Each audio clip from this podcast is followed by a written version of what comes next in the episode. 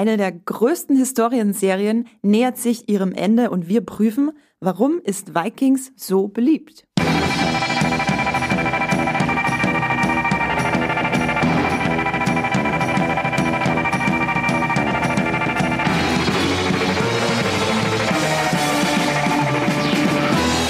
Hallo und herzlich willkommen zu einer neuen Folge Streamgestöber, eure Muipilot Podcast über alles, was sich da draußen und im Internet und auf eurem Fernseher und auf euren Laptops und Smartphones und was ihr alles für Endgeräte habt, so streamen lässt bei Netflix, Amazon Sky und wie sie alle heißen. Wir reden heute über eine der größten Historienserien unserer Zeit, nämlich Vikings, eine wahnsinnig beliebte Serie und ich habe mir dafür Verstärkung geholt und begrüße erstmal Esther. Hallo. Hallo. Und dann begrüße ich Jenny. Hallo. Ähm, wohlgemerkt, ihr habt es an der Stimme gerade äh, gemerkt, das ist nicht Jenny Jacke, die hier ab und zu auch abwechselnd mit mir moderiert. Das ist nämlich Jenny U.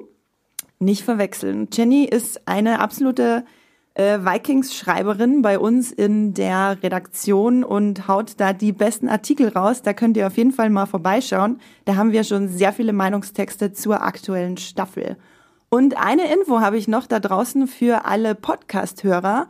Wir haben nämlich bei Muipilot ab dem 26.02. um 12 Uhr pünktlich zum Mittagessen an dem Mittwoch einen neuen äh, Muipilot Podcast und zwar Muipilot Live The Walking Dead. Wir werden unsere Muipilot äh, YouTube Livestreams, die wir jeden Dienstag um 16.30 Uhr haben mit Yves, Sebastian, Max und mir als Podcast rausbringen, damit ihr euren Walking Dead Fix äh, auch als äh, Podcast habt ab jetzt, wenn ihr nicht so viel auf YouTube unterwegs seid.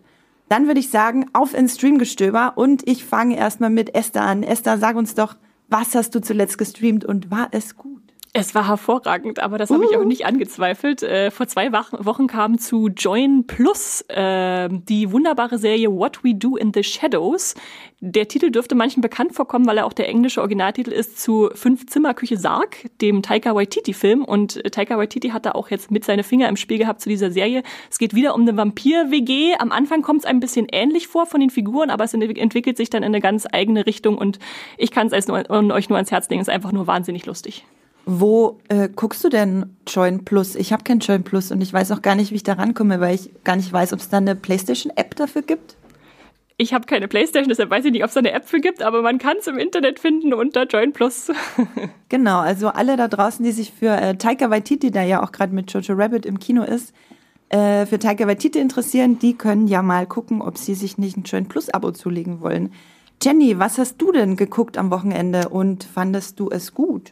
Äh, ich habe geschaut The Outsider. Äh, das ist mal wieder eine Stephen King-Adaption, äh, hier in Deutschland auf Sky verfügbar. Ähm, es geht es geht um eine, Kinderleiche, die gefunden wird und mhm. es wird auch ein vermeintlicher Täter dingfest gemacht erstmal.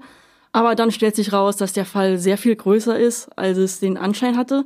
Und Ben Mendelssohn spielt in der Serie einen Polizist, der so klassische Kopfarbeit verrichtet aber dann tritt auch noch eine andere äh, Ermittlerin auf den Plan, die so auch empfänglich für übersinnlichere Erklärungen ist. Und diese beiden Prinzipien stehen da so ein bisschen gegeneinander.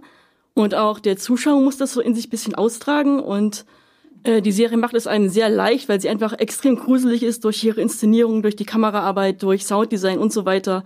Äh, ich kann nicht empfehlen, die Serie abends zu schauen, weil man kann nicht schlafen danach. Es ist wirklich furchtbar. Ähm, genau, und es ist auf jeden Fall eine Serie, die sehr auf Atmosphäre setzt, also eher für Leute, die sowas mögen.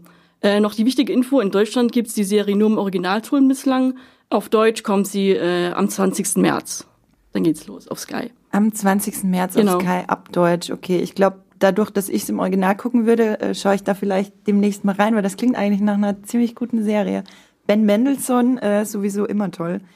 Ich habe bei ähm, Amazon ein bisschen rumgestöbert am Wochenende und habe mir endlich mal Prospect angeguckt, der neue äh, Film mit, ach jetzt habe ich seinen Namen, mit dem Mandalorian, wie heißt der noch? Äh, Pablo Pascal? Genau, danke Esther. ähm, ganz großartiger Schauspieler. Das ist äh, eine absolute Sci-Fi-Perle, die sich da bei Amazon Prime versteckt. Also wenn ihr auf, ja, wenn ihr auf Mumblecore steht, wenn ihr auf Indie Science Fiction steht, kleingehaltene Geschichten in, einer fremden, in fremden Welten, dann guckt da auf jeden Fall mal rein. Ich fand den absolut großartig inszeniert.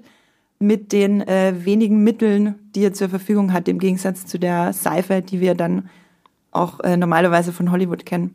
Ich kann ihn absolut empfehlen. Ja, das waren äh, unsere Empfehlungen, was wir gestreamt haben. Und dann würde ich sagen, kommen wir direkt zu Vikings, unserem Hauptthema für heute. Vielleicht erstmal kurz zur Einschätzung. Esther, ich weiß, du hast Vikings in einem absoluten Rekordtempo geguckt zuletzt. Alles in allem, magst du's? Ich würde sagen schon. Nicht uneingeschränkt, aber es hat mich dann doch sehr reingezogen und fasziniert, gerade weil ich alles so in kürzester Zeit äh, aufgesogen habe in mich. Und ich glaube, das war tatsächlich auch ganz gut, weil das eine Serie zumindest für mich war, wo man erstmal eine Weile braucht, um reinzukommen. Oder wie ging's euch? Äh, mir ging's genauso. Ich habe äh, lange gebraucht, um reinzukommen, weil ich einfach niemanden von den Charakteren sympathisch fand am Anfang. Da reden wir sicher später noch in aller Ruhe drüber. Ähm, lass uns doch einmal auch kurz darüber reden, worum es geht. Äh, Jenny, vielleicht kannst du in einem Satz kurz sagen, magst du Vikings und dann eine kleine Einführung geben, worum es denn eigentlich geht in der Serie. Ähm, ich mag die Serie schon. Ich finde, sie hat auf jeden Fall ihre Schwächen, aber es gibt auch echt Momente, die äh, äh, schon ziemlich knallig sind, wo man einfach dann dran bleibt. Ich hatte auch Probleme anfangs mit den Figuren, mich da reinzufinden. Ähm, aber das geht eigentlich schon. Also ich bin ja jetzt nicht umsonst über fünf Staffeln lang dran geblieben, also es hat alles schon seinen Grund.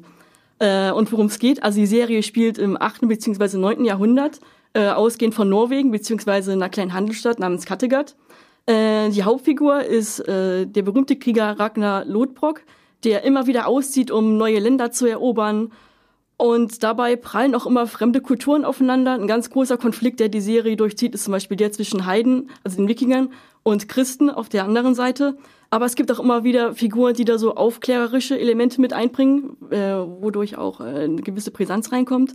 Äh, und die meisten Figuren aus der Serie haben historische Vorbilder, aber die Autoren nehmen sich da sehr große Freiheiten heraus. Also man kann sie eigentlich nicht wirklich als Historienserie äh, bezeichnen, weil äh, die machen da ihr eigenes Ding, die Autoren. Und ja, genau was ich ganz interessant finde, ist, die Serie heißt ja nun mal Vikings und da ist auch wirklich drin, was äh, draufsteht, könnte man sagen, in dieser Serie. Es geht einfach um Wikinger und was die halt auf ihre brachiale Wikingerart den ganzen Tag so machen. Und ich finde es eigentlich ganz interessant, dass die Serie irgendwie relativ klein anfängt. Wir haben da den, äh, ja, wie soll man ihn bezeichnen, den Farmer, den Landwirt Ragnar und seine Frau äh, und Landwirtin Lagata. Bauer.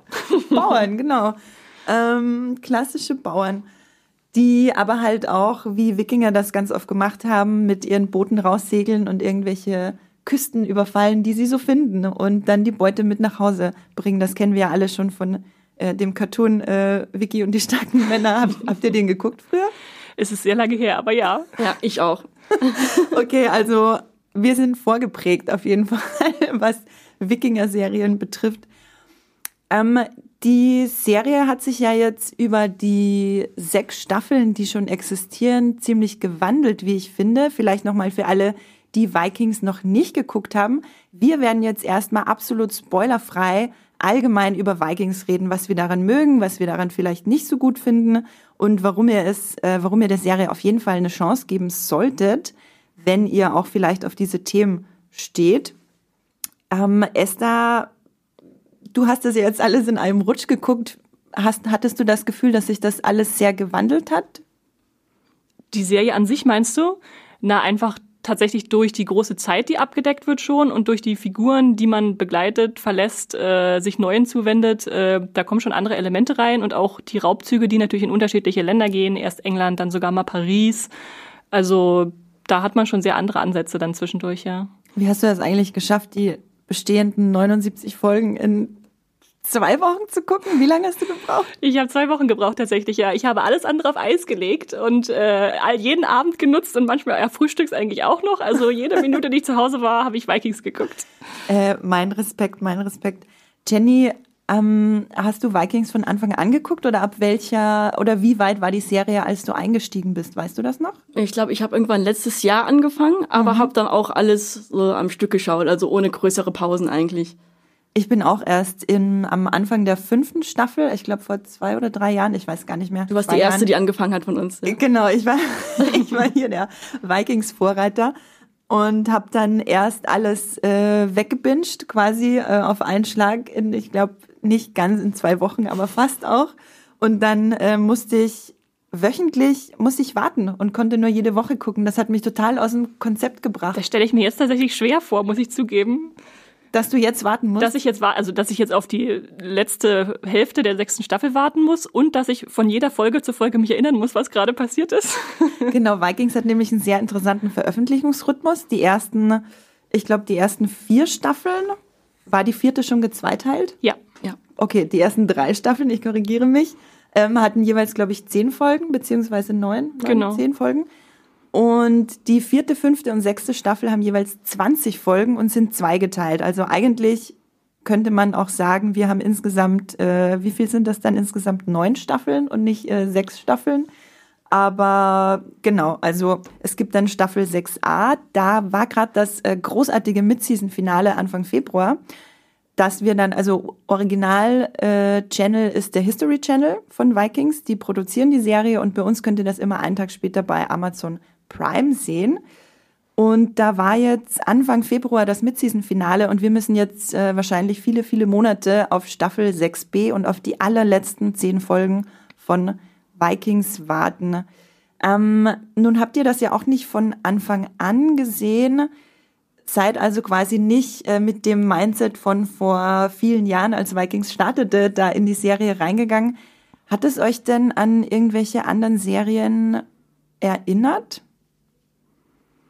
Äh, jetzt, weil es auch noch nicht so lange her ist, hatte ich häufig Game of Thrones Callbacks, einfach so durch dieses mittelalterliche Setting und die Bestrafungsmethoden und äh, Intrigenspiele und Gift und weiß nicht, was da alles vorkommt, dass man da einfach Parallelen erkennt. Aber damit hört es dann eigentlich auch schon auf. Also das ist dann noch eine andere, andere Herangehensweise.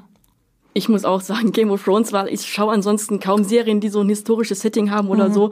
Ähm, und es drängt sich einfach auf, also durch so viele Sachen, durch, durch Gewalt und Sex und Generationen, äh, Generationenwechsel und so weiter. Also das sind schon einige Gemeinsamkeiten.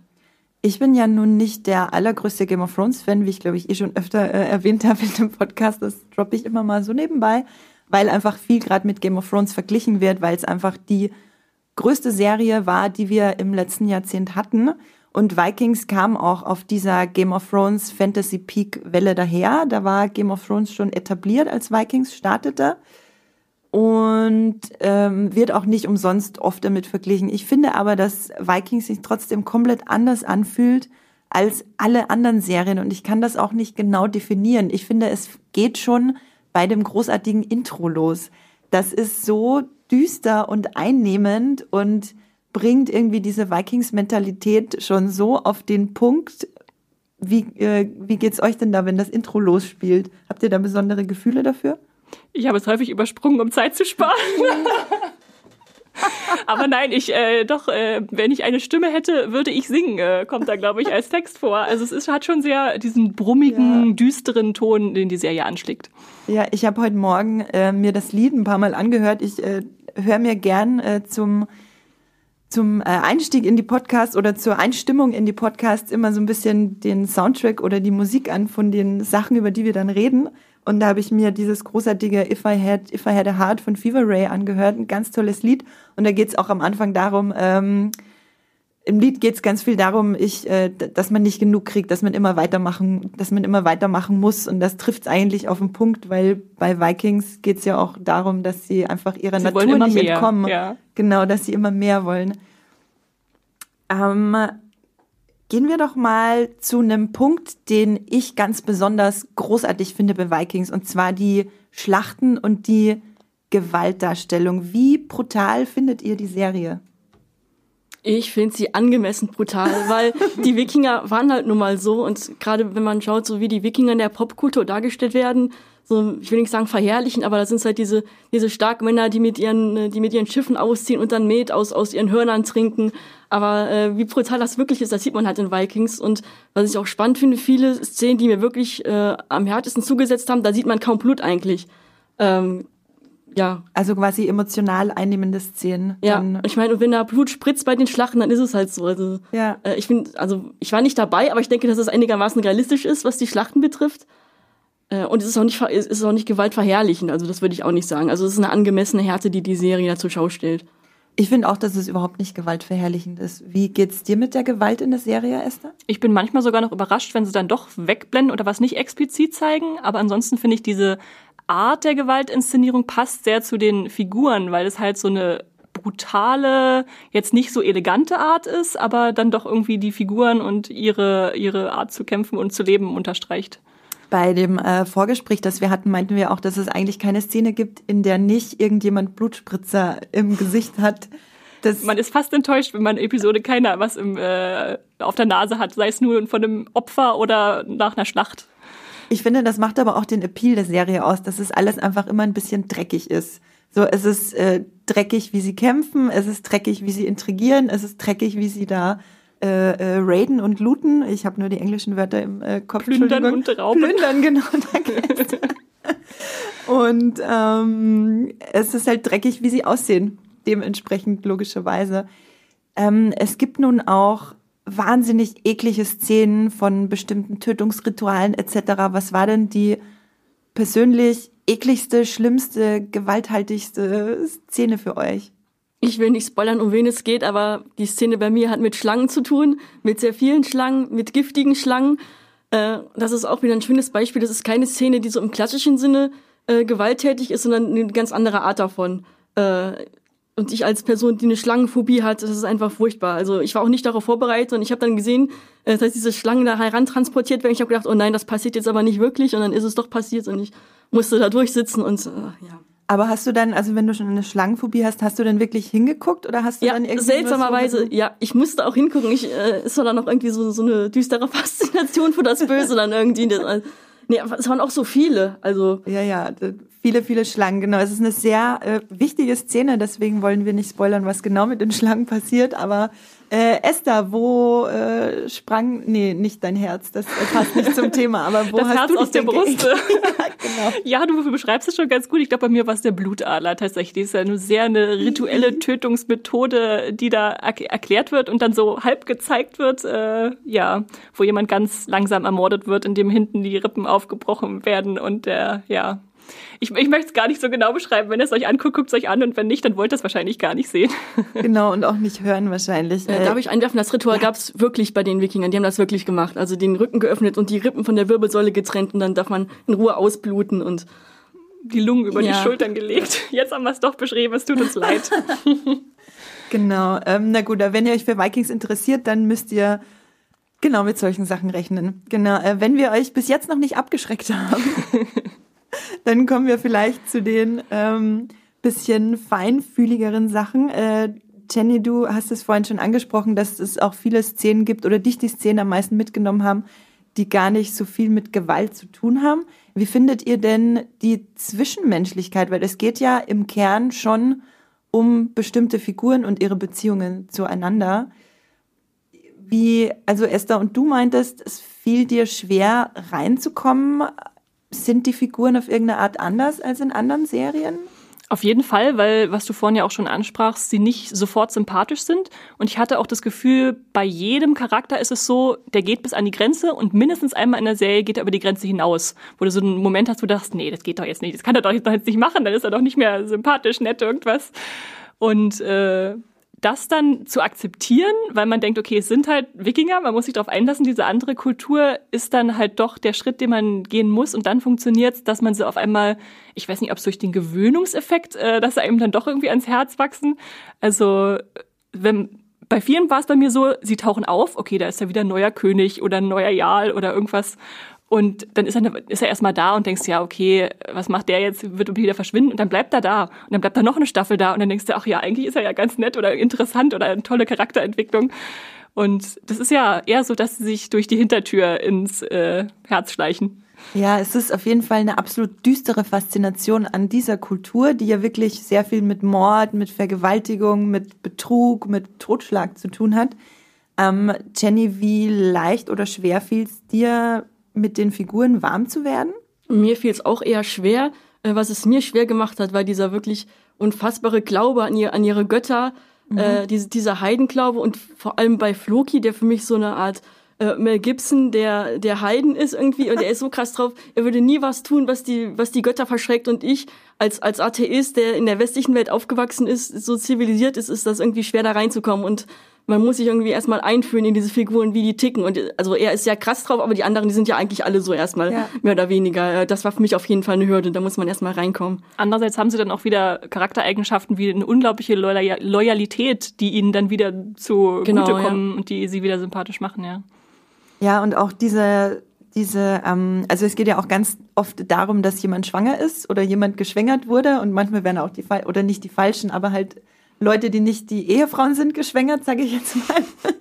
Und diese das passt, das fasst übrigens Vikings ganz gut zusammen. Plündern, Kinder zeugen, vor, am besten Söhne und zu Hause das Zuhause verteidigen.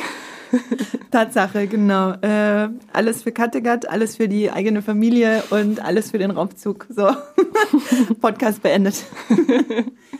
ähm, aber also ich fand das ganz spannend, Jenny, was du gerade angeschnitten hast, und zwar die Religionsthematiken finde ich eigentlich mit das spannendste Thema an Vikings. Ich finde es interessant, dass es dir schwer gefallen ist, dadurch mit den Figuren warm zu werden. Esther, wie war das bei dir? Mich hat das eher fasziniert, weil das so eine ganz andere Art der Weltsicht war. Und was mir an Vikings dann im übertragenen Sinne dann auch aufs große Ganze noch gut gefällt, ist, dass man einfach versucht oder einfach daran geführt wird, seine eigenen Moralvorstellungen in Frage zu stellen. Also dass man denkt, ja, äh, man darf nur eine Frau nehmen, man heiratet und dann äh, gibt keine Seitensprünge mehr irgendwie. Also sowas. Äh, und dass dann einfach gesagt wird, aber was ist, wenn es eine andere Kultur ist? Was ist, wenn man von Grund auf anders geprägt wird? Ist es dann trotzdem falsch oder ist es einfach so, dass sich eine durchgesetzt hat und jetzt rückblickend die andere als äh, niedriger erklärt wurde? Ja.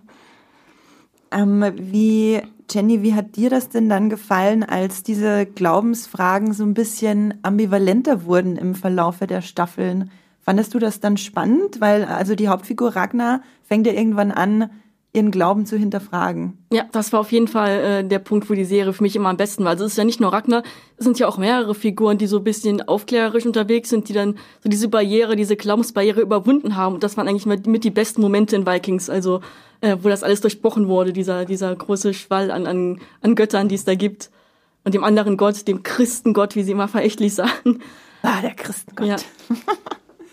ähm, ja, ich fand auch die Serie immer dann mit am stärksten, wenn diese großen Glaubensfragen so ein bisschen aufgedröselt wurden. Und das spiegelt sich ja auch ganz schön äh, wieder, ohne, viel, ohne zu viel äh, vorwegzunehmen gibt's, ähm, ich sag mal so ungefähr zur Mitte der Serie, sehr viele Gespräche von König Eckbert und Ragnar Lodbrok, die sehr, die halt mit unterschiedlichen Glaubensvorstellungen aufeinanderprallen. Ragnar, der vielleicht langsam seinen Glauben verliert, Eckbert, der sehr stark an seinem christlichen Glauben äh, festhält. Und das führt dann so teilweise schon so, so äh, ähm, theologisch-philosophischen Gesprächen zwischen den beiden. Und das fand ich eigentlich mit die spannendste Storyline an Vikings. Wie ging es euch da? Auf jeden Fall denke ich das auch, weil da auf einmal sich Figuren, die für eine bestimmte Glaubensrichtung einstellen, einander öffnen, was ja eigentlich dann auch top aktuell ist, gerade heutzutage, äh, um auf den anderen mal zu hören und mal die anderen Argumente sich anzuschauen. Und dass das dann wirklich verhandelt wird in so einer Mittelalter-Historienserie ist schon äh, beeindruckend. Das fand ich auch beeindruckend, weil normalerweise geht's ja immer um diese Extreme. Eben wir machen das für die Götter, wir kommen nach Valhalla, wenn wir sterben, deswegen müssen wir Ehre und bla bla bla, diese ganzen Sachen, wo jetzt, so wie Jenny schon meinte, wir vielleicht nicht so viel damit anfangen können. Ähm, dann kommen wir doch äh, zu einem anderen Punkt, den ich absolut bemerkenswert finde bei Vikings. Äh, Jenny und Esther lachen schon ein bisschen, weil ich eigentlich von nichts anderem rede, wenn es um Vikings geht, und zwar den Frisuren und Kostümen und der Ausstattung. Ähm, denkt ihr beide euch auch immer, ihr müsst zum Friseur, wenn ihr Vikings guckt? äh, nein. Aber oh. ich, ich, ich schaue es mir gerne an, was bei den äh, Frisuren nochmal toll ist, dass sie damit auch Geschichten erzählen. Zum Beispiel, wenn zum Beispiel Übe jetzt, wenn er erwachsen ist, dann später dieselbe Frisur hat wie Ragnar damals. Ja. Ähm, das sowas, sowas äh, finde ich dann auch immer super. Ansonsten ist es halt in erster Linie schön anzusehen. Aber sowas Ausstattung und so angeht, generell hat die Serie auch äh, sehr zugelegt über die Jahre, habe ich das Gefühl, oder? Auf jeden Fall. Am Anfang war das, also generell, wie das halt bei vielen Serien so ist, sie starten klein und dann werden sie beliebter, kriegen mehr Budget und die Ausstattung wird größer. Wie findest du denn Frisuren, Kostüme, Ausstattung, Esther? Ist das was, was dir ins Auge gesprungen ist? Ich gucke mir das tatsächlich auch sehr gerne an. Äh, die ganzen Flechtfrisuren, gerade auch von den äh, von Lagata zum Beispiel, was da für Arbeit reingeflossen sein muss, da denke ich auch immer, da saßen bestimmt fünf Leute drumherum und haben das erstmal vorbereitet, damit sie in der Schlacht dann so aussieht. Und äh, genau, was Jenny auch meinte, diese Evolution, die daran nachvollziehbar ist, man kann dann auch beobachten, dass die jüngeren Wikinger eher an der Seite was weggeschoren haben und oben dann so geflochtene Tolle. Ich kann mhm. das gar nicht alles beschreiben. Und wie sie dann älter werden und wahrscheinlich die Haare verlieren, wahrscheinlich auch durch Haarschwund, weil die werden ja auch nicht äh, mhm. dicker. Also die müssen sie dann anders sich als bedrohlich präsentieren durch eine Glatze und einen großen Bart oder so. Genau, die Haare am Kopf werden weniger, der Bart wird mehr. Also das ist auf jeden Fall. Und bei Lagerda finde ich das auch immer wahnsinnig faszinierend, beziehungsweise nicht nur bei ihr, auch bei vielen anderen äh, weiblichen, aber auch bei den männlichen Figuren. Also bei den männlichen, glaube ich, ist es meistens einfach eine Perücke. Bei den weiblichen bin ich mir dann nicht ganz sicher, was da wirklich jetzt Echthaar ist und was da eine Perücke ist. Aber das sieht aus, als wäre das einfach stundenlang vorbereitet. Jedes Mal wieder ein anderes äh, Flechtwerk. Wie, wie findet ihr denn äh, die Kostüme und Ausstattung, gerade wenn es jetzt auch um diese Schlachtenszenen geht, wo, wo ja ganz viele Wikinger auf einmal rumlaufen? Ich finde nämlich, dass das absolut imposant ist und ich kenne das auch nicht von vielen anderen Serien, dass da so viel mit Handarbeit gemacht wird. Also ich, wenn ich mich jetzt zurückerinnere, wenn ich überlege, CGI, also oder die Anwendung von CGI, wäre mir eigentlich nie aufgefallen bei Vikings, obwohl da schon öfter mal sehr viel große und imposante Schlachtenszenen inszeniert werden. Sieht immer alles sehr nach sehr nach Handarbeit aus. Stimmt. Hast du mal ein Making-of gesehen von der Serie? Nee, habe ich nicht. Hast du eins gesehen? Nein, das wäre jetzt interessant gewesen. ja, das wäre jetzt total interessant gewesen. Ich glaube, ich muss mich da äh, noch ein bisschen reinfuchsen. Esther, du meintest in unserem Vorgespräch, dass du den Schauspielertypus auch sehr interessant findest, der da in den Kostümen äh, drin steckt. Ja, vor allem, weil man es halt von seinen Sehgewohnheiten ganz anders kennt. Also wenn ich jetzt so an Troja denke, wo Achilles dann erstmal so einen riesigen Schurken fällt oder einfach die großen etwas breiteren, muskulöseren Schauspieler sind meistens die, die sehr wenig Tiefe haben in Filmen und Serien. Die sind nur dazu da, um als große Gegner überwunden zu werden. Und jetzt haben wir Vikings, die eigentlich diese Männer, diesen Männertypus in, ins Zentrum rücken, um dann daran mal zu zeigen, okay, äh, die dürfen auch ein Eigenleben haben und ein, äh, äh eine Gefühlswelt, die da ausgelotet wird. Gerade das Spannende ist ja gerade, dass sie auch viele Leute gecastet haben, die vorher noch keiner großen Produktion waren. So Alexander Ludwig oder so, den hat man höchstens mal irgendwo nebenbei gesehen. Oder manche hatten noch gar keine Erfahrung. Der äh, Darsteller von Iva, Alex Andersen Alex oder so. Ja. Ja, äh, ich tue mir schwer mit der Aussprache. Der hat noch genau, gar keine Rolle, glaube ich. Das ist auch beachtlich, was sie da für Leute auch äh, einfach äh, angeschafft haben für die Serie und die dann auch so perfekt da reinpassen. Und schön, dass auch viele Skandinavier dabei sind. Ich habe mir den Cast mhm. mal angeguckt und dachte, ja, schön, dass sie auch wirklich da, wo sie drehen, also wo es spielen soll, die Serie auch äh, Leute dazugeholt haben, auch wenn sie unbekannt waren. Ein paar Australier sind dabei, also da haben sie dann geöffnet sich. Aber das stimmt, wenn ich es mir so überlege, für die, bei den Wikingern ist kein einziger wirklich bekannter Schauspieler dabei, außer halt der Hauptdarsteller Travis Fimmel, den man vorher schon kannte.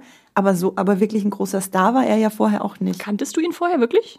Vielleicht bilde ich mir das auch jetzt im Nachhinein nur ein, weil ich so spät angefangen habe. Warcraft kam ja nachher. Warcraft kam währenddessen und Warcraft, habt ihr Warcraft gesehen? Nee, das war aber schon das größte Projekt, was ihr dann noch hatte, also ja. außer Vikings. Ich habe bis letztes Wochenende nochmal geguckt. Nein. Und um zu vergleichen und dachte, ja, ist genau die gleiche Rolle. das dachte ich mir nämlich auch, als ich Warcraft gesehen habe. Kannte ich Vikings noch nicht und dachte, warum spielt dieser Typ da so komisch? Und dann habe ich Vikings geguckt und dachte, krass, er spielt einfach Ragnar in Warcraft, aber es passt halt überhaupt nicht rein. Ich habe halt von ihm sonst nicht viel anderes gesehen. Vielleicht ist es einfach seine Art, dieses leicht verschmitzte äh, Lächeln immer auf dem äh, Gesicht. Hm. Ja, vielleicht äh, verwechsel ich im Nachhinein jetzt auch Travis Fimmel und Charlie Hunnam und äh, wie sie alle heißen, die äh, schönen blonden Hollywood-Männer. Ähm, aber Schauspielertypus, du hattest, äh, Jenny hatte Alexander Ludwig auch vorhin kurz angesprochen, der ja mein so ein bisschen zu meinem Liebling geworden ist und der jetzt auch gerade in Bad Boys for Life in einer ziemlich coolen Rolle im Kino zu sehen war, wo so ein bisschen mit seinem ähm, ja, Bodytype so ein bisschen das Stereotyp gebrochen wird. Das fand ich ganz interessant, so im Gegensatz zu Vikings, äh, für alle, die Bad Boys for Life geguckt haben im Kino. Hm, habt ihr denn andere Serien geguckt, die so historische Thematiken haben, wo diese Art von Schauspielertypus vielleicht vorkommt? Weil ich überlege gerade, ich glaube bei mir nämlich gar nicht. Ich kann mich auch nicht dran erinnern, nee. Und ich finde das auch ganz spannend, weil ich finde nicht nur bei den Männern, auch bei den Frauen, die sind teilweise schon äh, kleiner und zierlicher, aber auch ziemlich athletisch, wenn wir da zum Beispiel jetzt Lagerter nehmen oder Lagerter nehmen oder äh, Gunhild, die später dazukommt. Aber Gunhild ist auch sehr groß, die Darstellerin. Mhm. Die ist auch 1,85 oder so. Ich glaube, das ist auch eine professionelle Schwimmerin, die Schauspielerin, glaube ich, oder war zumindest mal. Äh, ja. Das finde ich interessant. Äh, 1,88 ist sie groß. Ich habe nachgeguckt. oh yeah. Es hat mich dann doch interessiert. Und da dachte ich, als ich sie gesehen habe, auch, das ist jetzt so ein bisschen die Brienne aus Game of Thrones für Vikings, aber halt in einem völlig anderen Setting, weil sie ist da als große Frau geschätzt und äh, bewundert. Und äh, Brienne muss sich in Game of Thrones ja eher äh, dafür durchsetzen erstmal. Dass sie, äh, dass sie so anders, ein anderer Frauentypus ist, so riesig. Äh, genau, ja. dass sie nicht so diese typische Weiblichkeit präsentiert die äh, äh, oft von Frauen erwartet wird. Das finde ich bei Gunhild auch ganz interessant, weil im Prinzip sie ist genauso elegant und feminin gekleidet und, und trägt ihre Frisuren auch sehr, äh, vielleicht nicht ganz so voluminös wie, Legger, wie Lagertha manchmal, aber halt trotzdem sehr feminin. Und auch sehr tough trotzdem deshalb, also dieser, dieser Widerspruch, der eigentlich keiner sein muss. Genau, das finde ich, äh, deswegen mag ich die Figur von äh, Gunhild auch extrem gerne. Ich würde sagen, wenn wir schon über die Figuren reden, dann lass uns doch äh, direkt zu den Figuren springen. Und zwar, Jenny freut sich. Und zwar möchte ich davor aber jetzt eine große, dicke, fette, mega Spoilerwarnung aussprechen. Weil wir dachten uns, wir können nicht über die Figuren reden, wenn wir nicht spoilern dürfen. Das wäre für uns nur halb so spaßig und für euch nur halb so interessant. Deswegen dicke, fette Spoilerwarnung. Wir reden jetzt über alles, vielleicht über alles, was in Vikings passiert ist und werden jetzt von vorne bis hinten durchspoilern bis zum Ende des Podcasts. Wenn ihr also nicht gespoilert werden wollt, dann könnt ihr zum Ende äh, vorspringen, wenn wir eine Vorschau auf nächste Woche machen. Ansonsten ähm, bleibt dran. Jenny, was ist deine Lieblingsfigur? Äh, ich mag auch König Eckbert sehr gern, aber meine absolute Lieblingsfigur ist Rollo, also Ragnars Bruder ähm, weil er hat echt eine sehr bemerkenswerte Entwicklung gemacht. Ähm, denn Anfang steht er noch sehr im Schatten von Ragnar, obwohl er auch Ambitionen hat. Und in Staffel 3 ergibt sich dann für ihn die Möglichkeit, äh, als die Wikinger an Frankreich einfallen, einfach in Paris zu bleiben. Er schließt dann so einen Pakt mit diesem, äh, mit diesem Kaiser aus Frankreich. Und dann äh, steigt er auf zum Herzog der Normandie. Er äh, heiratet und lernt die Sprache und er erarbeitet sich den, äh, den Respekt der Christen, was eigentlich alles bedeutet im Vikings-Universum. Äh, und äh, ich bewundere halt diese Mentalität von ihm, beziehungsweise diesen Pragmatismus. Er sieht halt, nein, in Norwegen wird kein großer Mann aus mir, ich muss es irgendwo anders versuchen und dann macht, macht er es einfach. Und äh, er wird, obwohl er äh, die Serie, die behandelt ihn eigentlich gar nicht als Helden, äh, was auch richtig ist, weil er bleibt trotzdem immer so ein bisschen ambivalent, weil er hintergeht Ragnar ja auch. Äh, und das mag, das mag ich einfach. Er ist einfach unglaublich faszinierend, finde ich. Ich bin irgendwie mit Rollo, ich finde das total faszinierend, dass du Rollo so faszinierend findest, weil ich mit Rollo irgendwie nie warm geworden Wirklich nicht. bin. Ich mag hey. ihn auch sehr gern, muss ich zugeben. Einfach, weil ich immer das Gefühl hatte, bei ihm ist diese Wandlung so wahrhaftig. Also wenn er ja, sich dazu mhm. entscheidet, Christ zu werden, dann wird er wirklich Christ. Und nicht wie andere Wikinger, ja, lassen sich taufen und denken, hat jemand mich mit Wasser bespritzt. Aber nein, er stellt sich da voll dahinter. Und ich meine, wir müssen mal überlegen, er wurde eingeführt als jemand, der eine Sklavin vergewaltigt in der ersten Staffel. Da dachte ich mir, okay, der wird nicht, der wird mir nicht mehr ans Herz ich deshalb nicht warm geworden. Und dann, dann da gibt's diese, diese Wendung, dass er dann erkennt, er will seinen Bruder nicht töten, dann hat er seine ganz niedrige Teilphase in Staffel 2 und kommt dann doch irgendwie wieder hoch und sucht sich da seine Nische, äh, um aus dem Schatten seines Bruders rauszutreten. Also ich finde ihn auch super.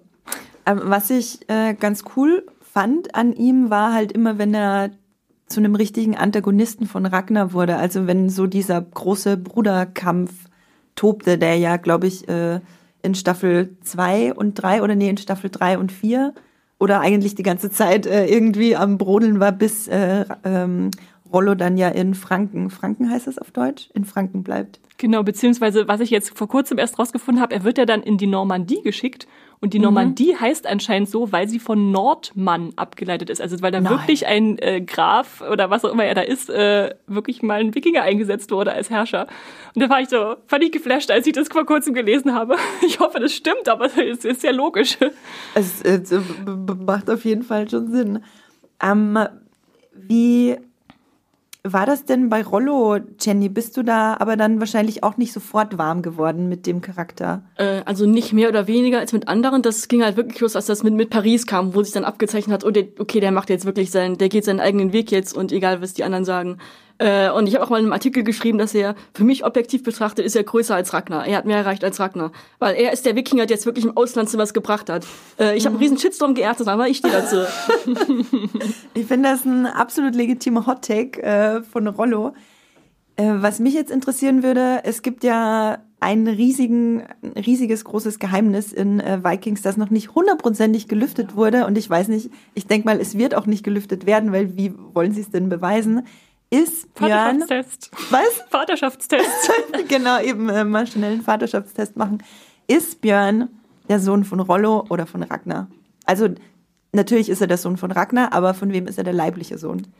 Also ich finde es so schwer vorstellbar, weil Rollo einfach dunkle, dicke Haare hat und Björn so sehr aussieht wie Ragnar. Das, also ich finde es als aufgeworfene Frage interessant, aber ich halte ihn eigentlich für den Sohn, auch leiblichen Sohn von Ragnar. Wie sieht's aber Jenny, siehst du das? Nein, ich, de ich denke auch. Also man muss sich ihn anschauen und man sieht, man sieht Ragnar. Ich weiß nicht, ob das jetzt einfach daher kommt, weil wir die Serie die ganze Zeit so geschaut haben mit der Gewissheit, dass er sein Sohn ist, aber äh, ich glaube, er selbst, er will auch gar nicht Rollos Sohn sein, sondern er sagt ja auch selbst, nee, ich bin Ragnars Sohn, geh weg hier, lass mich. Und ja, nee, ich, nee, es macht schon Sinn, dass er Ragnars Sohn ist, obwohl ich es auch sehr interessant fand, dass sie die Frage aufgeworfen haben. Und ich glaube auch nicht, dass es nochmal geklärt wird, auch wenn ich gerne eine Antwort hätte. Ich finde, ich hätte, irgendwie hätte ich auch gerne eine Antwort. Andererseits finde ich es gut, dass es nicht geklärt wird. Die Szene inszeniert Björn ja auch ganz klar als den Sohn von Ragnar und nicht von Rollo allein. Äh, von, von verschiedenen Kameraeinstellungen, von dem Promomaterial. Es gibt da so diese, dieses berühmte Bild von Ragnar, wie er so mit seinem Pelzmantel so grimmig da sitzt und das Schwert in der Hand hat. Ähm, es gibt von Björn quasi exakt das gleiche Bild äh, mit exakt dem gleichen Schwert auch und dem gleichen Pelzmantel, das auch als Promomaterial dann verwendet wurde. Also und sie haben auch, äh, wie du Jenny vorher schon meintest, dass Ubbe später auch die fast dieselbe Frisur wie Ragnar hat. Äh, ein weiterer Sohn von von Ragnar ähm, hatte auch Björn zwischenzeitlich, bevor er dann genau. Dem nächsten Zeit, bevor seine Haare dem nächsten Zeitsprung erlegen sind, quasi. Und ist euch aufgefallen, wie wahnsinnig blau alle Augen von den Söhnen von Ragnar sind? Einfach auch so als weitergegebenes Erbmerkmal wahrscheinlich. Und Travis Fimmel ist ja auch einer, der dafür bekannt ist, so wahnsinnig strahlend blaue Augen zu haben. Ja, wobei da habe ich mir manchmal gedacht, die wirken schon teilweise nachbearbeitet, ja. die Augen. Aber ist mir aufgefallen, dass die, die, die leuchten hier richtig, als wären ja irgendwie so zwei Glühbirnen äh, an, angemacht im, im Kopf. Ähm, Esther, was ist denn deine Lieblingsfigur? Auch auf die Gefahr hin, mir jetzt Feinde zu machen, ist es kein Wikinger, sondern ich äh, bin ein großer Fan von Athelstan. Absolut legitim. Absolut legitim. Weil, äh, also vielleicht kurz, wer ihn nicht kennt, äh, ist der Mönch, der in der ersten Staffel entführt wird. Beim ersten Raubzug äh, in England wird er mitgenommen mhm. als Sklave und entwickelt sich dann zu einem Freund von Ragnar, äh, ja, aus einer Dienerposition hin zu einem ebenbürtigen oder zumindest äh, auf Augenhöhe agierenden. Mhm. Und was ich an ihm so spannend finde, ist, dass er einfach auch, egal ob er nur in England oder in Norwegen ist, immer verhandelt diese zwei Kulturen, die auch in ihm streiten, weil er die Brücke schlägt zwischen dem Christentum und dem Wikinger, den heidnischen Wikingergöttern für ihn anfangs ja und er das dann auch für sich in Frage stellt. Äh, vielleicht ist es doch das Richtige, vielleicht habe ich das Falsche gelernt. Und ja, ich mag so zerrissene Figuren, mhm. die das dann äh, ja im Prinzip für alle symbolisieren. Und genau, wir haben ja vorhin schon eine große Spoilerwarnung ausgesprochen, deswegen dürfen wir jetzt auch spoilern. Wie ging es dir mit seinem Tod? Es war ganz furchtbar. Also ich hatte schon mal einen Herzstillstand im, was war das, Mitte der zweiten oder dritten Staffel, wo er auf einmal gefangen und dann gekreuzigt wird. Ich dachte, was macht ihr hier? Das, könnt, das geht doch nicht. Und das überlebt er dann ja sogar. Und dass er dann noch so in, doch noch seinen Tod sterben muss, das war schon sehr dramatisch. Genau, er wird äh, in der dritten Staffel von Floki erschlagen äh, weil Floki ja in erster Linie wegen Eifersucht weil Ragnar und Ethelstan. Genau, er, er behauptet immer, er hat es für die Götter getan, weil es, es stimmt schon auch, dass Ethelstan einen Einfluss, einen christlichen auf Ragnar hat. Mhm. Aber ja, letztendlich ist es äh, die Eifersucht, dass er einen, einen anderen besten Freund hat. ich finde Ethelstan auch einen der spannendsten Charaktere und ich glaube, ähm, also ich war wahnsinnig traurig, als er umgebracht wurde in Staffel 3, aber es hat insofern gut zur Serie an sich gepasst, weil man nach seinem Tod, äh, weil das halt sehr viel mit Ragnar gemacht hat und ja. Ragnar nach seinem Tod dann wirklich angefangen hat, aktiv äh, an seinem Glauben zu zweifeln und das hat sich dann eben in die vierte Staffel und in diese vielen philosophischen Gespräche mit Eckbert reingezogen. Und wahrscheinlich musste man Effes dann vielleicht auch töten, damit Ragnar sich dann so stark auf Eckbert einlassen kann und für Ragnar einfach alles irgendwie so ein bisschen zerbricht, was ja letztlich dann zu seinem Tod auch in der, in der vierten Staffel führt. Und ich finde es auch schön, wenn Tode tatsächlich noch nachhallen in der Serie. Also mhm. nicht einfach fallen gelassen werden, so, er ist tot, können wir zum nächsten übergehen, sondern einfach wirklich noch Konsequenzen haben. Und jetzt nicht nur Konsequenzen wie einen äh, gezeugten Sohn, der dann den Thron Englands besteigt. ähm, bei Rollo finde ich das auch ganz interessant, weil irgendwann war er ja einfach weg. Hast du jede Folge gehofft, dass er zurückkommt? Glaubst du, er kommt nochmal zurück, Jenny? Äh, das ist die große Frage. Der Showrunner Michael Hurst hat da gesagt, er wird in der einen oder anderen Form nochmal zurückkommen, was auch immer das bedeutet. Äh, ich kann es nur schwer abschätzen. Also es kann irgendwie sein, dass dann ein Hinweis kommt, dass wir einen Spin-off mit Rollo sehen oder so, aber ich glaube nicht, dass er nochmal einen großen Auftritt hat. Und mein Traum wäre, dass, der, dass, er in der letzten Folge nach Kattegat zurückkommt. Alle sind tot, er will eigentlich nur nach dem Rechten sehen und dann gehört ihm alles. Das wäre wär tatsächlich ein lustiges Ende. Ja, ich weiß nicht, ob ich so konform damit gehen würde. Ich finde es aber auch sehr schade, dass seine Storyline jetzt so im Sande verlaufen ist. Dann irgendwie, klar, wenn sie sich jetzt in den letzten Staffeln viel wieder auf Norwegen und Kattegat und den König von Norwegen konzentrierten, macht es auch Sinn, da die Normandie und England wieder ein bisschen auszuklammern. Aber mir fehlte da schon was. Ja. Ja, also das ist auch ein ganz interessanter Punkt, weil mir fehlte allgemein so ein bisschen was, seit sie angefangen haben, die anderen Königreiche auszuklammern klammern, weil sich in, also vor allem in, in der sechsten Staffel jetzt, aber auch in Staffel 5 wird sich schon sehr stark auf Norwegen konzentriert. Ja. Und ich fand das schade, weil vorher ging es ja schon ziemlich, äh, wurde auch ziemlich viel Zeit in Wessex verbracht und in Paris. Wie fandet ihr denn diese Entwicklung, dass es wieder ein bisschen mehr nach, äh, ja, nach Norwegen zurückging? Ich fand's schade. Also ich mag diese Fish out of water Szenarien, wo auf einmal ein Wikinger dann im Wüstensand steht oder äh, vor den Forten Parises oder ja. Wie ging's dir damit, Jill? Äh, ich find's eigentlich gut, dass die Serie jetzt so ein bisschen mehr in Fokus gefunden hat, weil diese ganzen Eroberungsfeldzüge fand ich eher durchwachsen. Also Paris fand ich super, aber es gab auch mhm. vieles, wo sie äh, vor allem ganz am Anfang nach England gehen, wo ich dachte, boah, das ist, das kommt mir irgendwie total egal vor. Deshalb, ich finde es eigentlich ganz gut, dass die Serie jetzt so ein bisschen so einen Mittelpunkt gefunden hat. Also man hat jetzt äh, Norwegen und dann halt den, äh, den Handlungsstrang der Kiewer Rus. Äh, ich finde es eigentlich ganz gut so. Also ich, ich finde, es macht vielleicht äh, für die letzte Staffel ziemlich viel Sinn, wieder nach Norwegen und ein bisschen mehr zu den äh, Ursprüngen zurückzukehren. Äh, prinzipiell fand ich diese Eroberungs- äh, tatsächlich mit das Spannendste an äh, Vikings, weil wie Esther schon meinte, diese Fish out of Water Szenarien, wenn ja. sie dann einfach irgendwo stehen, sie wissen nicht, in welchem Land sie sind, sie wissen nicht, was die Kultur dort ist, aber sie wollen einfach mal reinspazieren und halt so viel wie möglich was Goldenes mitnehmen. äh, gerade so dieser, dieser Culture Clash, der halt dadurch entsteht, den fand ich eigentlich am besten und der war, finde ich, immer ziemlich gut ausgeführt. Und im ganz buchstäblichen Sinne des Wortes der Culture Clash, weil ja. sie wirklich da aufeinander prallen dann. Total. Ich fand auch äh, Björns äh, Mittelmeer äh, Raubzug eigentlich auch total spannend, der, wie ich dann in einem Video gesehen habe, in echt äh, auch ziemlich anders verlief. Aber äh, Björn segelte offenbar in den Süden, in tatsächlich auch der, der echte Björn Eisenseiter. Das finde ich auch immer ganz interessant, äh, wie Vikings da das Historische nimmt und dann was äh, völlig Eigenes daraus macht. Wie findet ihr denn Ragnar als Hauptfigur? Findet ihr, dass er eine gute Hauptfigur ist? Fandet, wie fandet ihr seinen Tod? Viele Fragen auf einmal.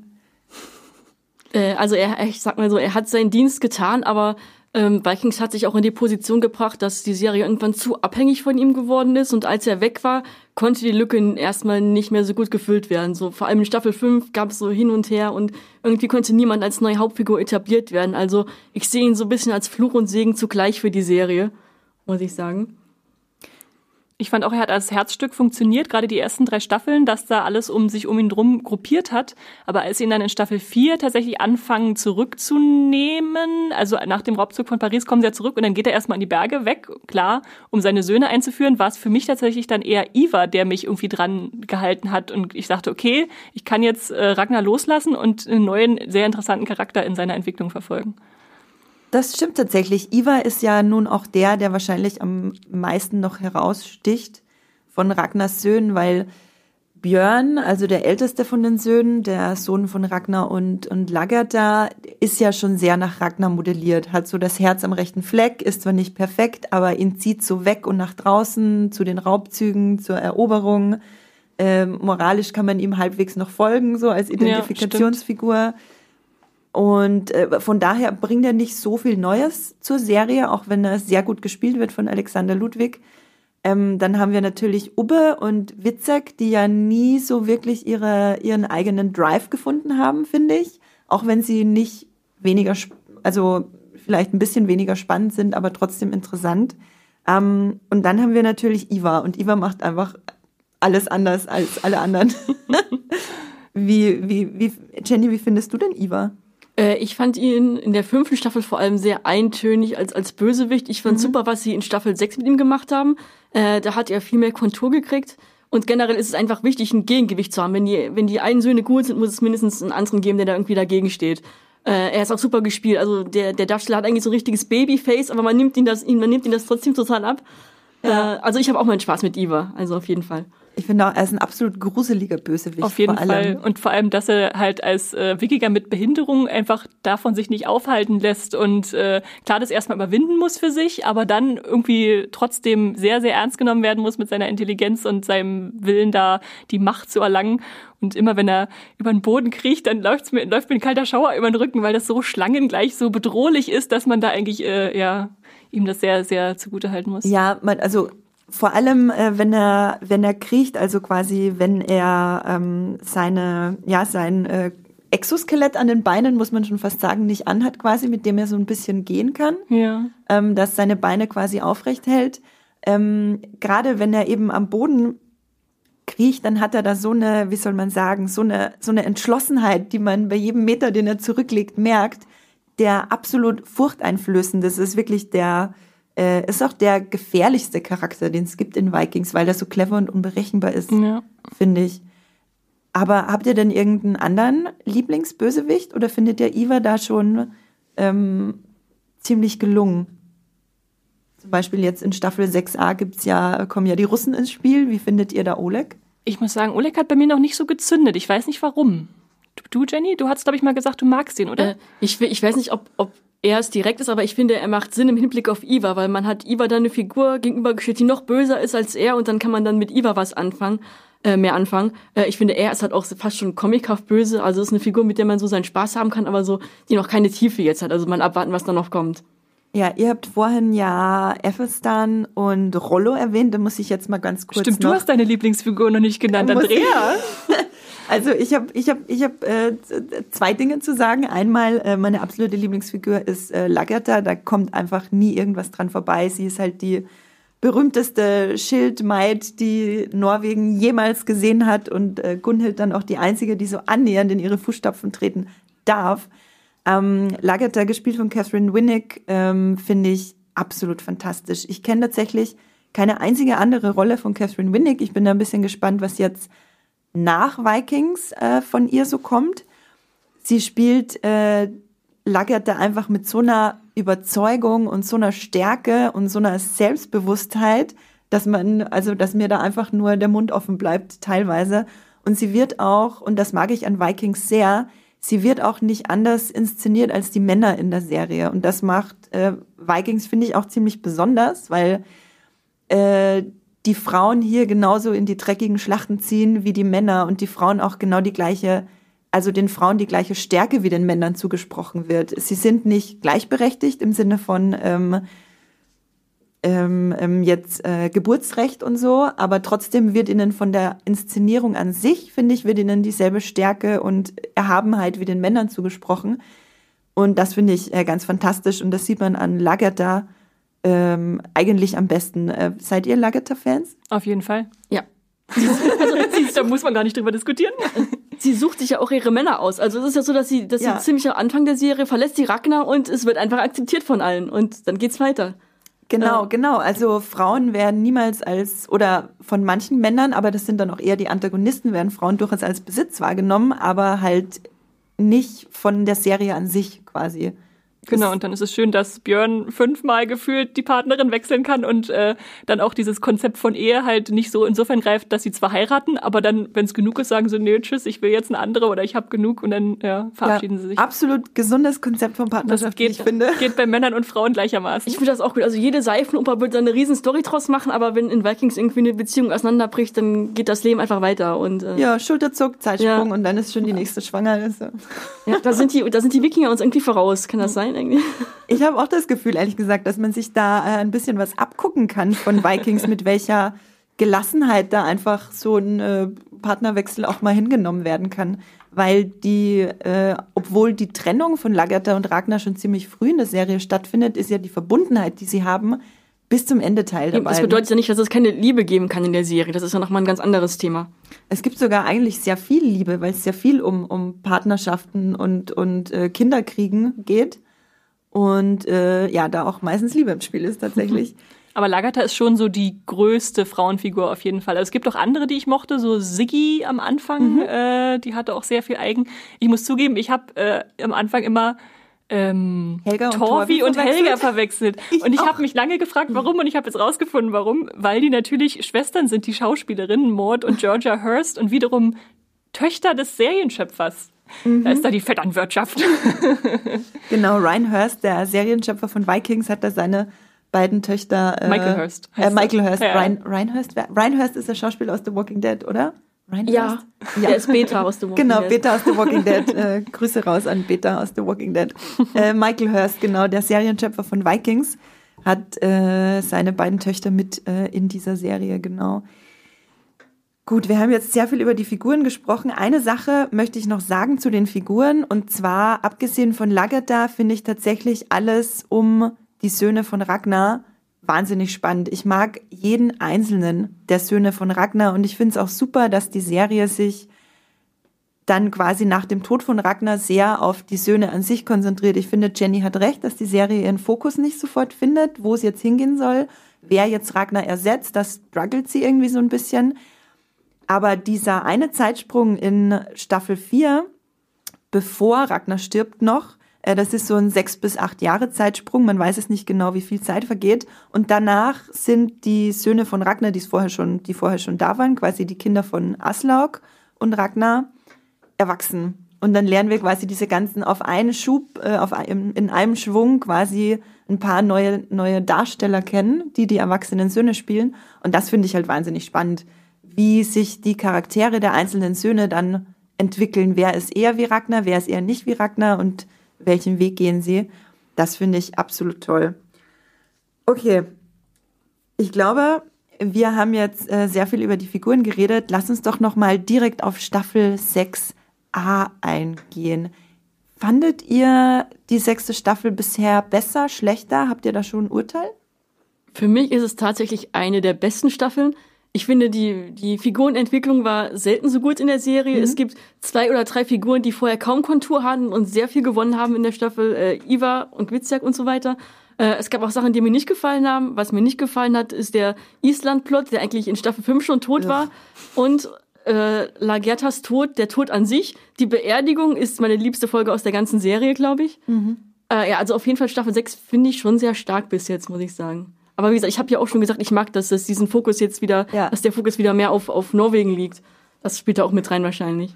Ich finde das super spannend, dass du die als Beste so mitbezeichnest. Für mich war es, glaube ich, eine tatsächlich der schwächsten Staffeln. Also ich habe es jetzt nach hintereinander geguckt, deswegen ist es ein bisschen schwer auseinanderzuhalten.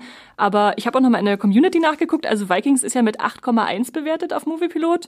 Und ähm, das reicht von der ersten Staffel 7,8, ist sehr solide, sehr cool. Äh, dann 2, 3 ist so alles über 8. Und jetzt die letzte, die sechste, ist dann wieder auf äh, 7,4 gefallen, genau wie die fünfte. Das ist ja immer noch gut, aber ich kann auch nachvollziehen, dass dann viele Elemente dann hm, sich vernachlässigt anfühlten. Zum Beispiel äh, Fitzak, der ja sowieso immer der Bruder ist, der am meisten leidet oder nichts zu tun hat oder mitgeschleift wird, der hat jetzt irgendwie gefühlt eine Staffel nur damit zu tun gehabt, seiner Drogensucht da sich im Schlamm zu wälzen.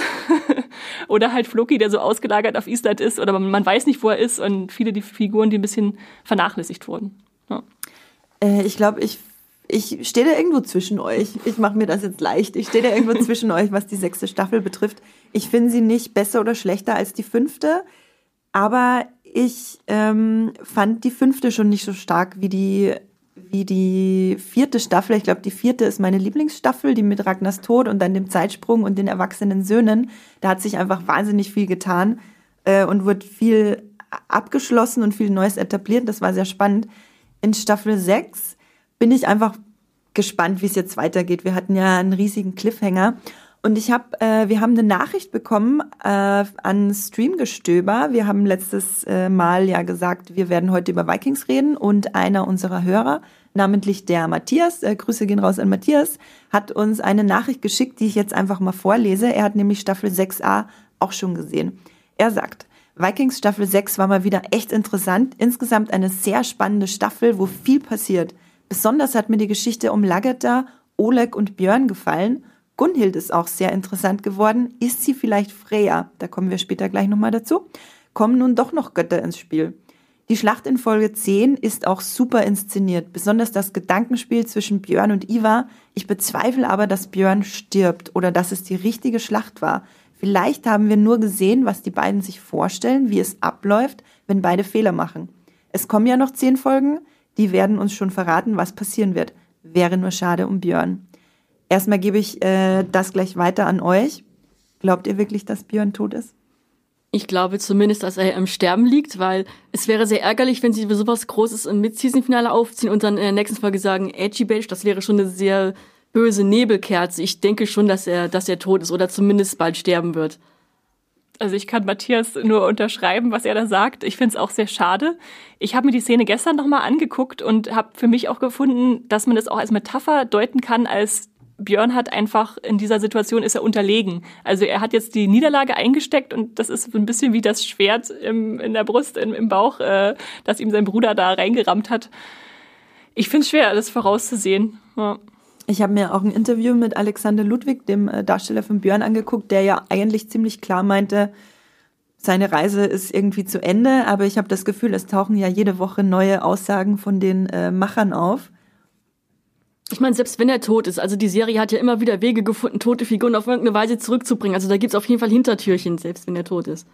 Genau. Und was haltet ihr äh, von diesem Gunhild-Freya-Vergleich? Das finde ich ja ganz interessant. Es gibt in Staffel 6a diese Szene, wo Gunhild eine goldene Träne weint. Ähm, ja, normalerweise weint man natürlich keine goldenen Tränen. Vikings wandelt ja immer so ein bisschen auf diesem schmalen Grad zwischen äh, ja, His Historie und Fantasy, irgendwo das so im Mystik-Nebel hin und her. Wie, wie findet ihr das denn? Ich mag tatsächlich, dass es im Unklaren gehalten wird. Also man kann es so oder so auslegen. Ähm, wir haben zum Beispiel äh, bei Ragnars zweiter Frau Aslaug diesen äh, Besucher, der heißt Harbart. Mhm. Und äh, man weiß nicht, ist er jetzt wirklich Odin, der auf Erden wandelt, oder ist er einfach nur ein sehr äh, mystischer äh, Wanderer, der da mal vorbeischaut? Und äh, da gefällt es mir halt, dass dann diese Vision mit dem Realen verschwimmen und man weiß nicht, sieht es vielleicht nur eine Figur, ist die Träne vielleicht nur eingebildet, äh, ist da, man weiß ja zum Beispiel auch jetzt in der dieser Staffel war es jetzt diese Szene, wo äh, Lagertha dann stirbt, haben wir ja diese Schlangen, äh, dieses Schlangenwesen ist natürlich nicht da. Da wissen wir dann, das ist dann eine hineinanimierte Vision. Aber dieser Grenzgang ist einfach das, was natürlich auch zu Vikings gehört, weil die alten Götter da so mit verwoben sind mit den Wikingern. Ich finde es teilweise auch wahnsinnig spannend, wie das verwoben wird und super, dass es offen gelassen wird. Es würde mich nämlich ein bisschen stören, wenn definitiv gesagt werden würde, äh, dass da jetzt fantastische Elemente drin sind. Andererseits haben wir ja auch die in Erfüllung gehenden Prophezeiungen. Des Seers, ja. Des Seers, zum Beispiel, dass ein Sohn Ragnars Lagertha tötet, was ja dann mit äh, Witzek im Drogenrausch tatsächlich passiert ist. Ähm, der eine Sohn, von dem wir eher nicht dachten, dass er es machen wird, was ich wiederum sehr interessant fand. Ähm, Jenny, wie findest du das denn, diese, diese Gratwanderung? Äh, also speziell das mit dem Seher. Den Seher, das ist eine Figur, die mich ziemlich aufregt, weil sie den Seher einfach benutzen, um irgendwelche Plotpoints zu machen, weil die sagen dann, ja, das und das wird jetzt irgendwann eintreten und dann tritt es auch irgendwann ein, aber ob es dann auch homogen mit, mit der Story ist, das, das steht auf einem ganz anderen Blatt.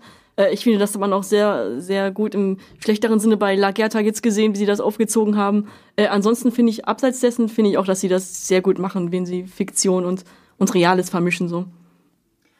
Gerade weil es ja auch einfach viel um die nordische Mythologie geht und um diesen starken Glauben an Valhalla und die Götter, finde ich es interessant, dass sie dann tatsächlich irgendwie so ein bisschen was Fantastisches mit reinbringen, so die Vorstellung, okay, vielleicht ist das eine, vielleicht ist es doch eine leichte Paralleldimension, wo es äh, Valhalla vielleicht tatsächlich gibt, keine Ahnung. Das, äh, äh, da kann man dann, finde ich, sehr gut über alles debattieren, als wenn sie das jetzt so ja komplett trocken gemacht hätten. Ne? Das ist mal eine andere Vision der nordischen Götter als bei Marvel, wo Thor Hammer schwingt, äh, seinem Vater Odin gefallen will.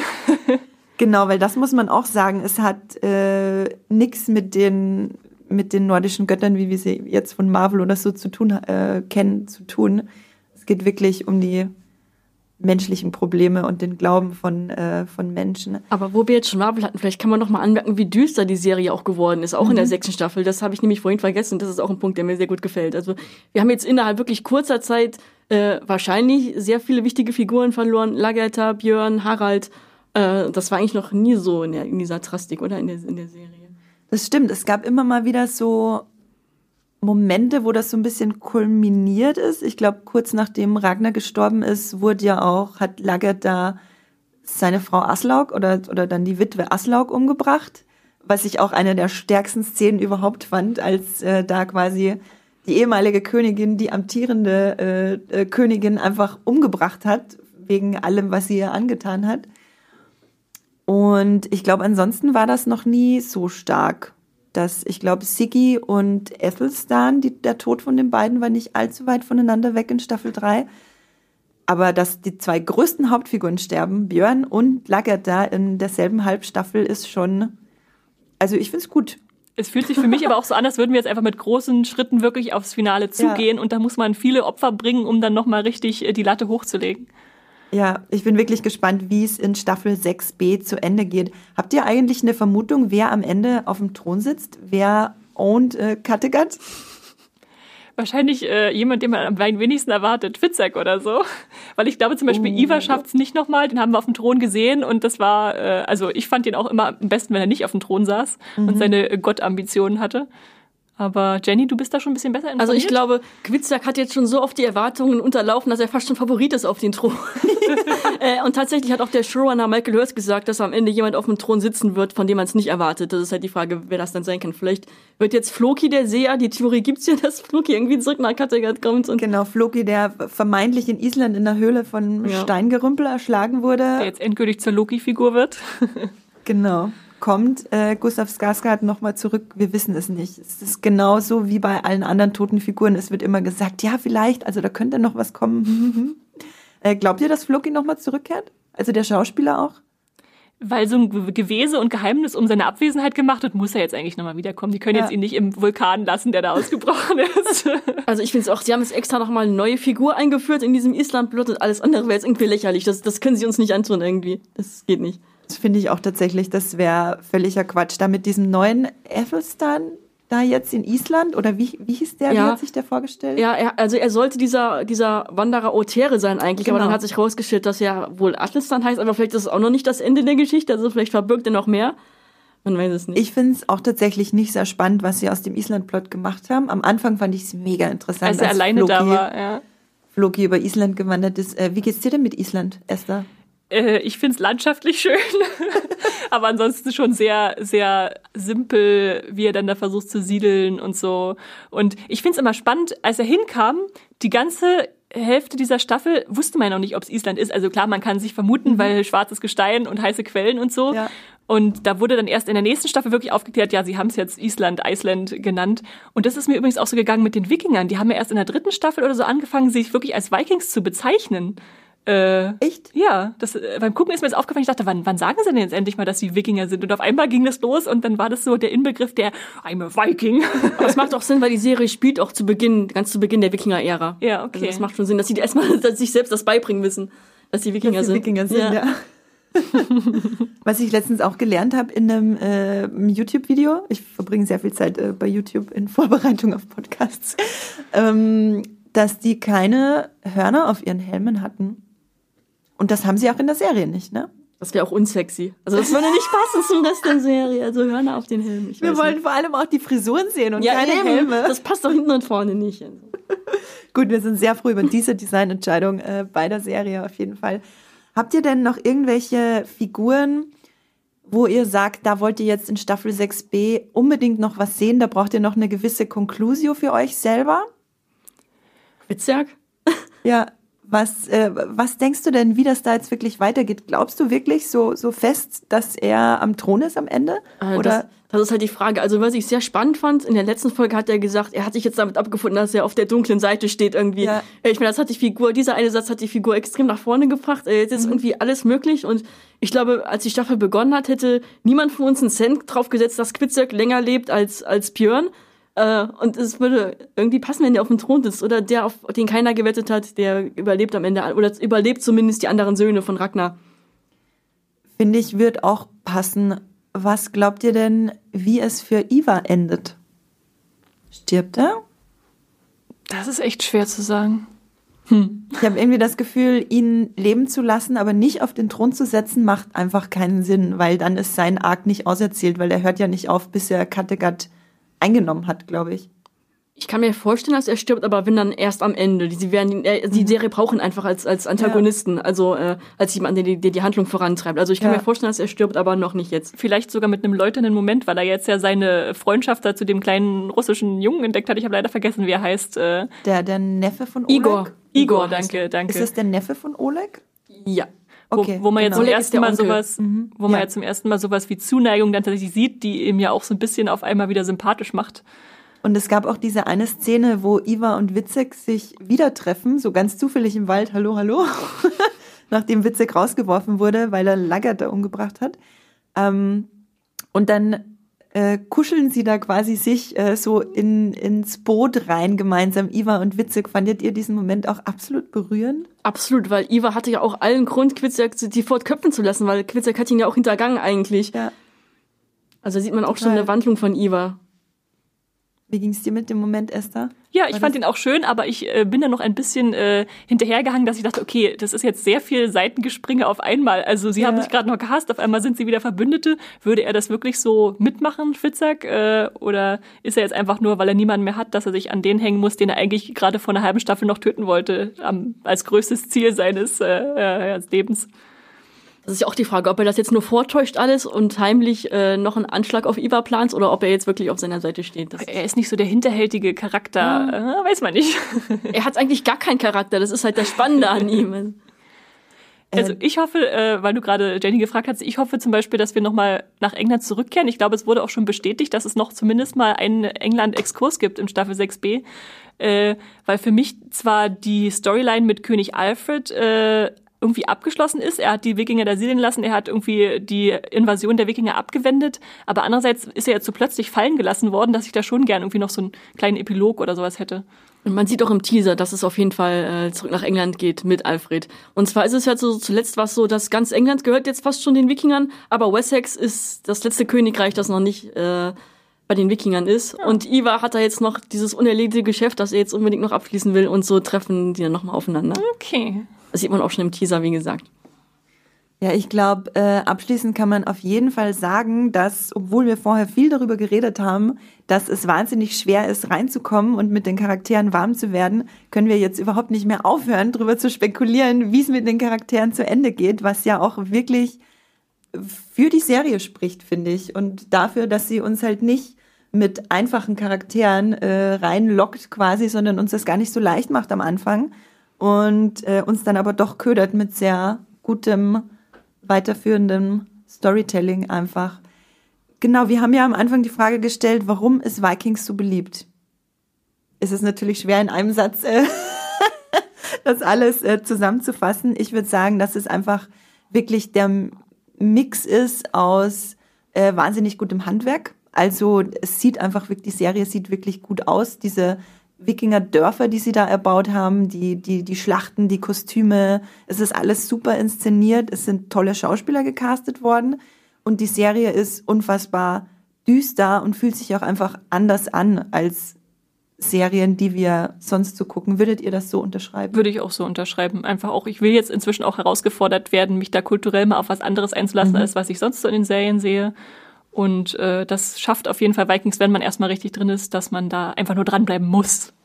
Und die äh, Religionsthematiken und wie Religion diskutiert wird. Es ist, ähm, es wird einem halt nix äh, einfach so hingeworfen. Es wird schon alles irgendwie ein bisschen äh, diskutiert immer in der Serie und das finde ich auch sehr cool. Ähm, Jenny, hast du noch irgendwelche Aussagen von äh, Hörst, wie es weitergehen könnte? Oder haben wir da jetzt alles alles abgegrast für Staffel 6b. Äh, wir haben fast alles, aber er hat noch eine interessante Aussage gemacht mhm. zu Eric, dieser neuen Figur, der die Krone von Harald an sich nimmt. Dieser, und er meinte, dass Wiesel. genau, er meinte, dass Eric äh, sowas wie der Kingmaker, also der Königmacher sein könnte oder werden könnte. Das heißt, er wird versuchen, äh, darauf Einfluss zu nehmen, wer jetzt der nächste König wird. Das ist sehr interessant. Erik ist ja äh, diese Figur, die Björn genau. gerettet hat, in, in, genau. nachdem äh, Harald ihn umbringen wollte. Das heißt, wir werden wahrscheinlich auch eine neue Facette von ihm sehen, eine etwas dominantere mhm. jetzt. Mhm. Äh, das könnte auch sehr spannend werden noch. Das ist natürlich interessant, dass jetzt äh, eine Figur, die vorher loyal zu Björn war, der jetzt ja vielleicht tot ist, äh, zum äh, Kingmaker wird. Äh, vielleicht doch Ubbe Nee, ich glaube, Ubbe kommt nicht mehr zurück, nee, oder? Bleibt der in Island? ich glaube, Ubbe ist jetzt halt die Figur, die letzte Figur von Ragnar Söhn, die noch diesen Forscherdrang noch äh, irgendwie ausleben mhm. darf. Ubbe segelt jetzt noch nach Amerika. Genau. das wäre es eigentlich. Das wäre ein schöner Abschluss, oder? So Ubbe in Amerika. Genau, Ubbe winkt äh, den amerikanischen Einwohnern der Küste. Ja, ähm, ich glaube, damit sind wir am Ende angekommen von unserer riesengroßen Vikings-Besprechung. Wir haben auch schon äh, viel, viel, viel und lange geredet, länger als wir uns vorgenommen haben, aber das passiert ja immer. Habt ihr noch irgendwelche abschließenden Worte zu Vikings? Gute Serie. Gute Serie. Ihr habt's gehört. Äh, Jenny, ähm, Serienkritikerin, hat gesprochen. Gute Serie äh, und liest äh, ihre Texte zu Vikings bei Moviepilot. Ich habe euch das in den Shownotes und in der Beschreibung verlinkt. Dann habe ich noch eine kleine Bitte an alle Streamgestöber-Fans, die bis hierher gehört haben. Bewertet uns doch bei iTunes und hinterlasst uns auch einen Kommentar, warum ihr gerne Streamgestöber hört. Wir freuen uns da wirklich über jeden Stern und über jedes Wort von euch und schickt uns auch wirklich gerne Feedback an podcast@ muipilot.de. Wir sind immer ganz gespannt, was ihr darüber denkt, was wir hier so vor uns hin plaudern. Dann würde ich Esther mal fragen, wo kann man dich denn außerhalb dieses Podcasts hören, lesen, wie auch immer? Man findet mich als Strawstar auf Moviepilot zusammengeschrieben und Straw-Star auf Twitter und Instagram, äh, wo ich mir äh, über alle möglichen Sachen Gedanken mache im Film- und Serienbereich. Und dich, Jenny? Mich findet man äh, zusammengeschrieben Jenny Fonte bei Twitter und bei Woolpilot heiße ich auch Jenny Fonte, aber auseinandergeschrieben. Super, merkt euch einfach Jenny Fonte, googelt das und dann findet ihr diverse Accounts und könnt überall folgen und abonnieren, was das Zeug hält. Ja, äh, das, oh, ich könnte eigentlich noch drei Stunden länger über Vikings reden, aber wir wollen eure Ohren nicht äh, weiter quälen und würde sagen, wir sagen Tschüss. Tschüss. Das war die neue Folge Streamgestöber. Abonniert uns bei Spotify, Apple oder der Podcast-App eures Vertrauens und wir freuen uns auch ganz besonders über eure Bewertungen. Die Musik wurde aufgenommen und produziert von Tomatenplatten. Feedback und Wünsche gehen an podcast.muipilot.de. Wie ihr mit eurer Sprachnachricht im Podcast landet, erfahrt ihr in den Shownotes und unter www.muipilot.de slash podcast.